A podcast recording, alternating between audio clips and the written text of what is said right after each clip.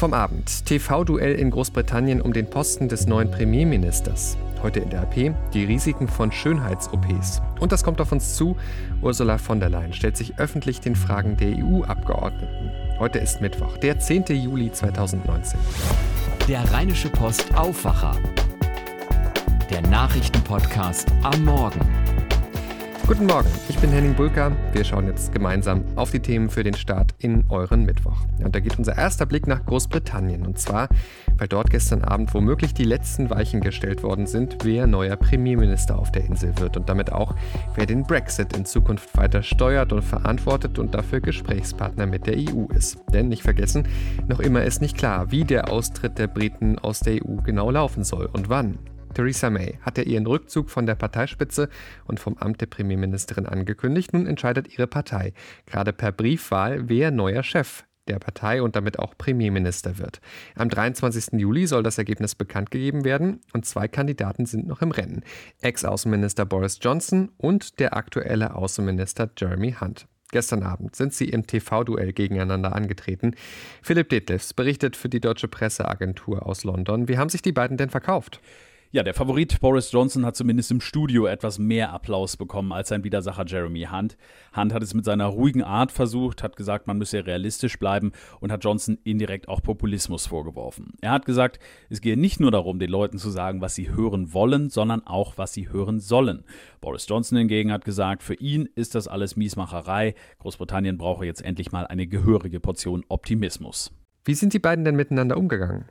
Ja, im Verlauf der Debatte wurde es immer hitziger. Die haben sich gegenseitig immer wieder unterbrochen. Vor allem Johnson ist seinem Rivalen ständig ins Wort gefallen, hat auch ein paar Mal versucht, sich so ein bisschen über ihn lustig zu machen und die Moderatorin hatte alle Mühe, da Ordnung reinzubringen. Und manchmal muss ich sagen, hat mich diese Situation so ein bisschen an die Schule erinnert. Das war so, als würde der Klassensprecher etwas sagen wollen, aber der Klassenclown plappert dauernd dazwischen. Das sagt ja dann doch auch einiges drüber aus, was man von Johnson als Premierminister erwarten könnte. Es ging ja in erster Linie um den Brexit. Ähm, irgendwas Neues? Klar, es ging vor allem um den Brexit, gleich bei der ersten Frage aus dem Publikum, und zwar, ob Großbritannien die EU am 31. Oktober wirklich endgültig verlässt. Jeremy Hunt hat dazu gesagt, dazu braucht es einen Premierminister, der einen neuen Deal mit der EU aushandelt, und das ist natürlich er. Boris Johnson hingegen sagt, egal was passiert, der Brexit muss am 31. Oktober passieren. Ein Brexit ohne Deal sei zwar nicht gut, aber dann müsse man sich eben gut darauf vorbereiten. Wirklich neu war das also alles nicht. Johnson gilt ja als hoher Favorit. Hat Hunt überhaupt noch eine Chance? Ja, davon geht zumindest niemand aus. Die 160.000 Parteimitglieder der Tories entscheiden das zwar erst in den nächsten Tagen per Briefwahl, aber die meisten haben wohl ihre Entscheidung schon getroffen und Boris Johnson hat da wohl mehr punkten können. In knapp zwei Wochen wissen wir dann mehr. Philipp Betlefs, vielen Dank. Damit schauen wir jetzt auf das, was ihr heute in der RP lest. Und da geht es auf unserer Titelseite ums Geld. Chronisch überschuldete Städte sind ein Problem, insbesondere in NRW. Viele Städte schleppen enorm hohe Altschulden mit sich herum und können so nicht richtig in die Zukunft investieren. Die Länder haben deshalb immer wieder gefordert, dass der Bund da mithilft und Geld dazu gibt, um diese Altschulden abzubauen, damit die Kommunen wieder ein bisschen mehr Bewegungsspielraum bekommen. Der Bund hat sich bis jetzt aber rausgehalten aus verfassungsrechtlichen Gründen, aber das ändert sich nun. Der Bund ist erstmals bereit, chronisch überschuldeten Kommunen finanziell unter die Arme zu greifen und ihnen beim Abbau ihrer Altschulden zu helfen. Das geht aus einer Beschlussvorlage hervor, über die heute das Bundeskabinett berät. Die Bedingung, keine Neuverschuldung in den Kommunen. Was geplant ist, das lest ihr heute bei uns. Ansonsten ein Thema Fitnessstudios und was sie mit unserer Gesundheit machen. Man sollte ja eigentlich meinen, nur Gutes, aber die bisher größte internationale Anti-Doping-Razzia, die hat jetzt gezeigt, Doping ist gerade im Breitensport ein echtes Problem. Zum Beispiel Anabolika, gerade im Fitnessstudio. Wir haben mit dem Präsidenten der Bundesärztekammer, Klaus Reinhardt, dazu gesprochen und er denkt jetzt laut darüber nach, Fitnessstudios künftig zu zertifizieren, um dort Doping stärker einzuschränken. Mehr dazu heute bei uns. Ja, und auch ansonsten spielt Gesundheit eine große Rolle heute bei uns in der Ausgabe. Genauer gesagt Schönheitsoperationen. Da sorgen gleich zwei Fälle an einer Düsseldorfer Schönheitsprivatklinik für Schlagzeilen. Was genau da in der Klinik passiert ist, das ist, lässt sich immer noch nicht so genau sagen. Aber was auf jeden Fall feststeht, offenbar sind zwei Patientinnen nach Operationen am Po gestorben. Eine 42-Jährige ist in der vergangenen Woche gestorben, eine 20-Jährige bereits 2018. Der Arzt der Klinik ist laut Website Facharzt für Innere Medizin und er ist auch Notarzt. In beiden Fällen hat die Staatsanwaltschaft nun ein Todesermittlungsverfahren eingeleitet. Viele fragen sich nun, was ist da genau los und sind Schönheitsoperationen gefährlich? Was genau nach solch einer Po-Operation passieren kann, das weiß unser RP-Redakteur Wolfram Görz. Meine Kollegin Laura Harlos hat mit ihm gesprochen. Was genau bei dem Fall jetzt passiert ist, das wird die Rechtsmedizin klären. Aber mal ganz theoretisch, was kann denn nach so einer Po-OP passieren? Also es kann bei gerade diesem Eingriff Folgendes passieren. Es wird ja aus einer Körperregion wird Fett abgesaugt. Das ist ein relativ gängiges Verfahren und wird dann in die beiden oder auch in eine, aber in, wahrscheinlich in beide Po-Hälften wird dieses Fett dann injiziert in einer geringeren Menge, je nachdem, wie viel man da haben möchte. So, und wenn man dann mit der Kanüle äh, durch den Muskel oder unter den Muskel oder wo auch immer hin injiziert, kann es sein, dass man ein Gefäß trifft. Und wenn Fett in ein Gefäß kommt, kann es zu einer sogenannten Fettembolie kommen. Das ist ähnlich wie eine Lungenembolie. Das sind fast die gleichen klinischen Zeichen. Es gibt ein komplett verrutschtes EKG, es gibt ein Rechtsherzproblem, also die, die Lunge kann nicht mehr absorbieren, weil es da zu so einem Stau kommt. Und das ist letztlich ein intensivmedizinischer Notfall, den man ganz schnell behandeln muss. Und wenn es dazu kommen ist, dann würde man das natürlich, weil die Patientin ja noch sediert ist, nicht direkt an ihr selber merken, aber man sieht es am Monitor. Ich glaube, die Sauerstoffsättigung geht runter. Das ist so ein Marker, der sowas anzeigt. Ja, und der Kreislauf verrutscht. Und dann ist eigentlich, müsste eigentlich ein Patient von dort aus direkt in die Intensivmedizin, also über den Flur. Äh, aber in diesem Fall war es eine, eine private Praxis äh, und dann kommt der RTW und dann ist es dann halt auch zu spät, wenn so ein kritischer Notfall eintritt. Wenn ich als Privatperson mich jetzt für solch eine Schönheits-OP interessiere, was sollte ich vorher unbedingt tun? Also wenn Sie sich wirklich schlau machen wollen, äh, dann schauen Sie im Internet ganz genau, äh, was bieten die an, wie seriös ist. Gibt es einen Lebenslauf des Arztes, der mich operiert, auf der Website? Das ist ein ganz wichtiger Faktor. Sie können die Deutsche Gesellschaft für plastisch-ästhetische Chirurgie anrufen. Äh, ist der Facharzt für das, was ich da gerne gemacht hätte? Äh, man kann auch die Ärztekammer äh, anrufen, die müssen einem das sagen. Man muss auch genau fragen, wie oft haben Sie das schon gemacht?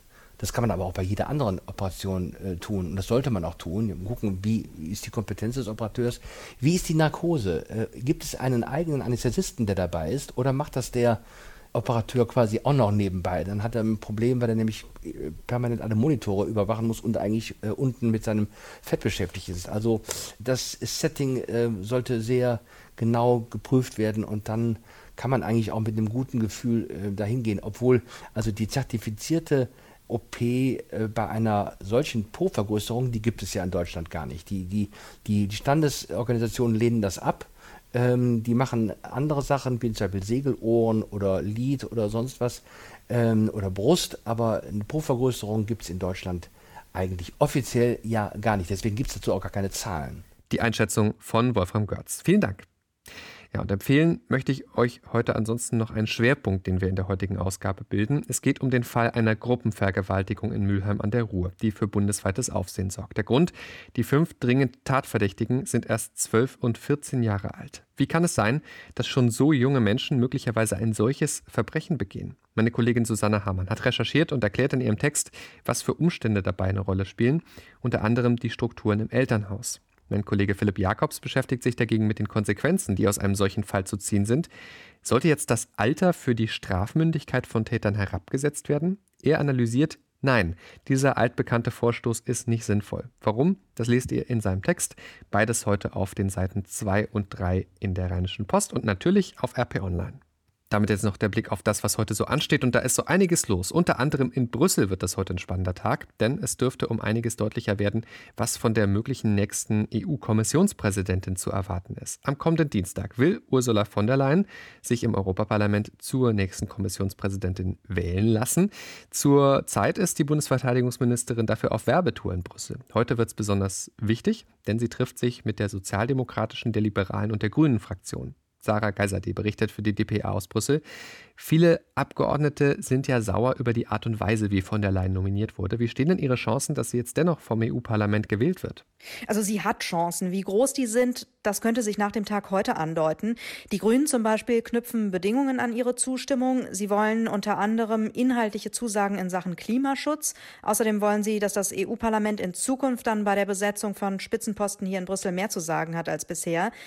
Äh, es ist noch nicht klar, wie sich von der Leyen bei diesen und anderen Themen positioniert, wie ihre Vision von Europa aussieht, aber von dieser Vision wird sehr viel abhängen. Dazu könnten wir dann heute mehr erfahren. Von der Leyen wird sich zum ersten Mal öffentlich dazu äußern, welche Pläne und Ziele sie hat, für den Fall, dass sie die neue EU-Kommissionspräsidentin wird. Dafür haben die Grünen gesorgt. Sie haben von der Leyen zu einer Anhörung geladen und die wird öffentlich übertragen. Ab 16.30 Uhr live im Netz. Den Link findet ihr dann auch auf RP Online. Der Mord an der 14-jährigen Susanna aus Mainz hat bundesweit für Entsetzen gesorgt. Heute will das Landgericht Wiesbaden das Urteil verkünden. Angeklagt ist der 22-jährige Ali B.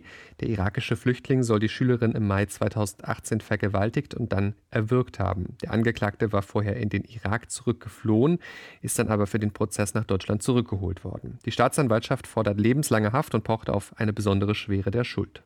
Bis spätestens 2038 ist vereinbart, dass NRW aus der Stromerzeugung aus Kohle aussteigt.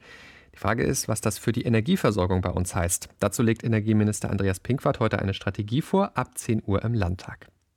Bundespräsident Frank-Walter Steinmeier empfängt heute Kommunalpolitiker im Schloss Bellevue. Der Hintergrund der Mord am Kasseler Regierungspräsidenten Walter Lübcke. Steinmeier will sich, nach Angaben einer Sprecherin, aus erster Hand über konkrete Erfahrungen mit Bedrohungen informieren lassen und gleichzeitig den Kommunalpolitiker den Rücken stärken. Die größte Islam-Dachorganisation in Deutschland, DITIB, ist umstritten, denn sie steht der türkischen Regierung ziemlich nahe. Der Einfluss aus Ankara wurde immer wieder kritisiert. Die DITIB hatte deshalb Reformen zugesagt und will transparenter sein. Heute will sie dazu genauer informieren. Es soll um neue Projekte gehen. In Köln gibt die DITIB eine Pressekonferenz und ein Thema ist dabei die Ausbildung von Imamen. Gerade NRW-Städte sind ja von hohen Belastungen durch Dieselabgase betroffen. Das Stichwort heißt Stickstoffdioxid, ein gesundheitsschädliches Gas. Und weil die Grenzwerte immer wieder überschritten wurden, gelten teils schon Dieselfahrverbote, teils andere Maßnahmen oder solche Fahrverbote stehen zumindest im Raum. Eine Frage, die dabei aber immer wieder kommt, wird eigentlich richtig gemessen? Also ist die Luft wirklich so schlecht? Der TÜV hat genau das untersucht und im Auftrag von Bundesumweltministerin Svenja Schulze überprüft, ob die Messstellen für Stickstoffdioxid richtig stehen. Jetzt liegen die Ergebnisse dazu vor und heute Mittag werden sie in Berlin vorgestellt. Das dürfte spannend werden. Und ebenfalls gespannt sind wir weiter, wie genau ihr eigentlich unsere Podcasts hört. Ganz konkret unseren Aufwacher. Wenn ihr noch nicht an unserer Umfrage dazu teilgenommen habt, dann würden wir uns wirklich sehr, sehr freuen, wenn ihr das noch tut. Geht ganz einfach unter rp-online.de slash Podcastumfrage. Danke fürs Mitmachen. Das hilft uns echt weiter und wir können unseren Aufwacher so für euch noch besser machen. Ich sage nochmal die Adresse rp-online.de slash Podcastumfrage. Damit jetzt noch der Blick aufs Wetter und es wird ein ganz angenehmer Tag heute, obwohl es weiter recht kühl ist für Juli. Bis zu 22 Grad werden es. Dazu eine Mischung aus Sonne und Wolken. Morgen dann etwas wärmer. Dann steigt aber auch schon das Regenrisiko. Ja, und ab Freitag, da kommen dann ganz viel Regen und auch Gewitter nach NRW. Das war der Rheinische Postaufwacher vom 10. Juli 2019. Ich bin Henning Bulker, habt jetzt einen guten und erfolgreichen Tag. Wir sind dann morgen wieder mit einer neuen Ausgabe für euch da. Ciao, ciao. Mehr bei uns im Netz www.rp-online.de